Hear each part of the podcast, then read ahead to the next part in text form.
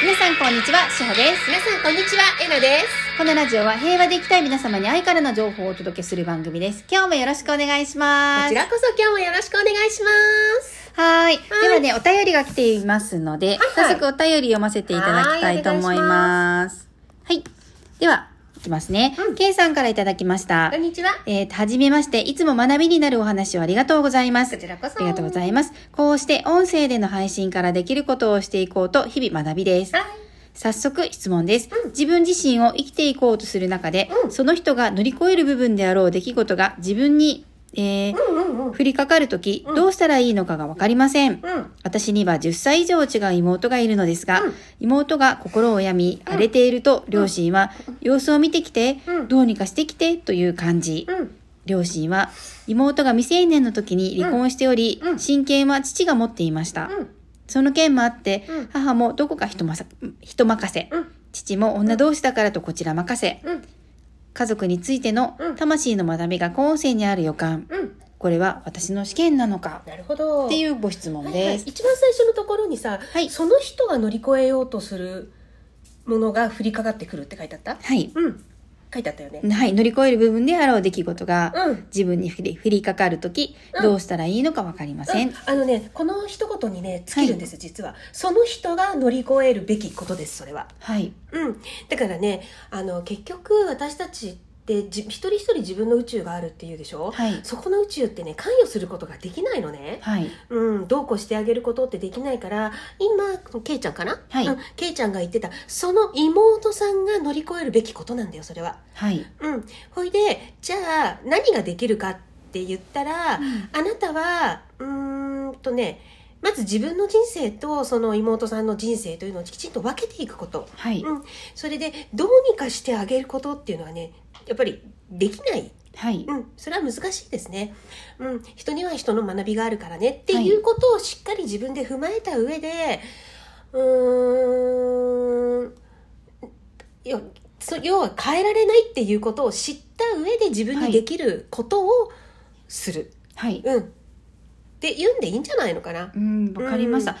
えっ、と、このご質問の中であるご両親からも、まあ、離婚されているご両親からも、うん。まあ、妹さんのことお願いねってされていても、うんまず自分うんを、うんと、はい。ご両親にそういうふうに妹のことをお願いねって言われたとしても、はい妹には妹さんには妹さんの人生があります。はい。うん、でそれは、うんとね、やっぱりその人の人生に対して敬意を払うっていうことなんだよね。はい。うん、でもし何かじゃあご両親に何かっていう何か自分がそのことに対して言う伝えるとしたらうんあ、あのーやっぱり彼女には彼女の学びっていうのがあるから、はい。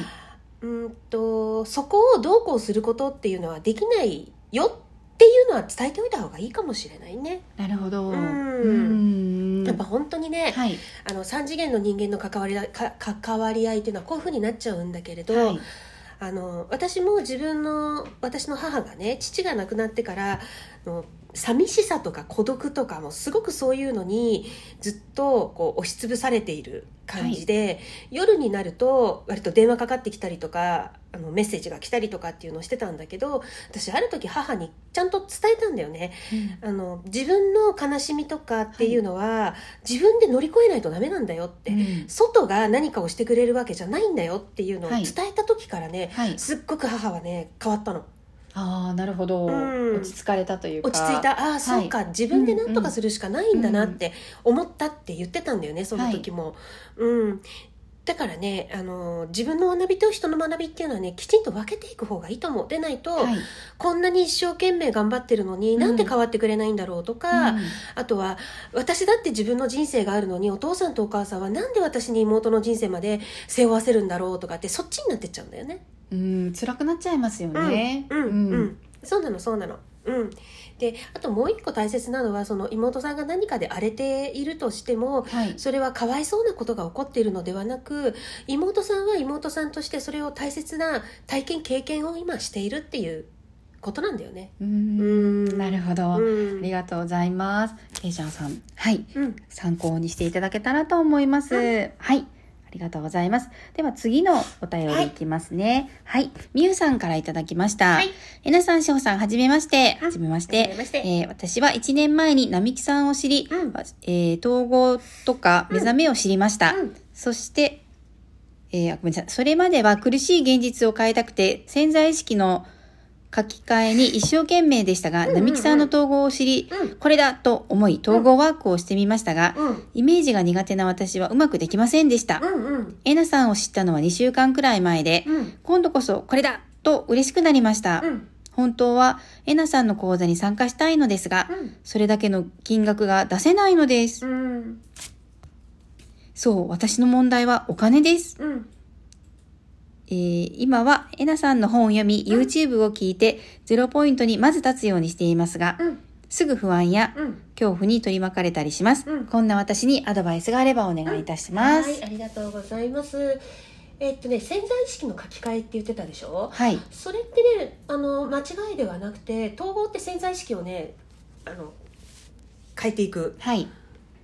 まだでしょうね、はい。そう変えていくものなのね、はい。で潜在意識の方に恐怖とか不安とかっていうのが山ほど入っちゃっていてここを着々とうんと自分の中の一番高い感謝とか喜びとか祝福とかっていうそういうのに書き換えていくのが統合なんだよね。はい。うん、ほいで統合はあの一朝一夕でちょっとできるものではないっていうのはいことと、うんあとは恐怖とか不安にとらわれてしまったとしても小さな成功体験っていうのをね大事にしてほしいんだよね。はい。うん、うんあこの前まではもうなんだか分からずこの恐怖や不安に取り巻かれてしまっていたけれどなんか今は、うん、と上がってきてる感覚が例えば分かるとか、うん。うん。前よりも少しだけこう捉えることが例えばできるとか、はい。うん、なんか恐怖の後ろに無価値観があるっていうのが見えたとかねもう何でもいいんだけど、うん。まずはそっちのあちゃんと私できてるっていうところに意識を向けることが大切で、うん。あの私たちってどうしても自分が自分たちが意図したところがすごく強くなっていくっていう人間ってどうしてもそうなんだけどねはい。でまずはそれをしていくことあとは日統合は日常の生活に落としてなんぼのものなんですよ、はい。うん、で日常の生活でこの統合を起こすっていうのが使えないともうそれはもう全然宝の持ち腐れになっちゃうから、はい。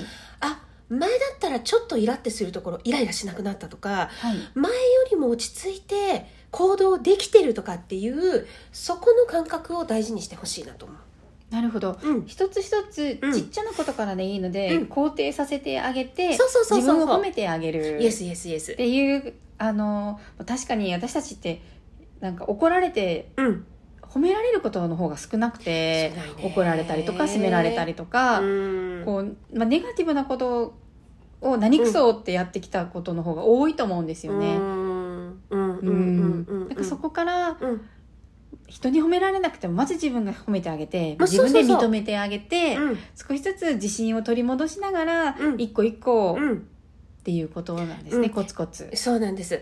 あの小さい時から人の顔色を見るとか、はい。人のためにっていうことが染みつきすぎちゃっているから、はいうん、と誰かから褒められることいい子ねお利口さんね、はい。とかって言われることによって私たちは承認されるっていうのを、はい。もう心が覚えちゃってるのねそういうふうにするっていうのをね、うん。だけどあの結局統合を起こしている人たちってはい。誰に褒められなくても自分で自分のことを絶対的に認めて絶対的に信頼していくっていう生き方じゃない、はい。はい。うん。だからそれには最初からもそう大きいことってできないから、はい。まずは小さくちゃんと私できてる、うん。うん、そう。前とはちょっと捉え方が違ってるってはいいうのをね、あの認めていってあげること。あとはい。感情はもともと名前はついてないものです。悲しいとか、うん。もともと名前はついてないですないんですか？ないです。うん。辛い苦しいうん悲しみっていうのはうん。ないんですか、うん。名前はついてないんです。それはうーん。あのだから例えば、はい。あーなんだろうな。一つの事象に対して、はい。同じ事象に対してももともと感情に言葉がないからうーんとそれをじゃあ何か殺人とじゃあ例えばちょっと殺人っていうニュースを見た時に、はい。それを見て不安に思う人もいるし、それを見て、えー、と怒りを覚える人もいるし、はい。って言ってこのさまざまつける感情が違うっていうのはもともと感情に名前がなくてはい。自分でそれをす、うん、と自分の中でそれがその感情分析っていうのかな。はい。自分自身で名前をつけてるんだよね、うん。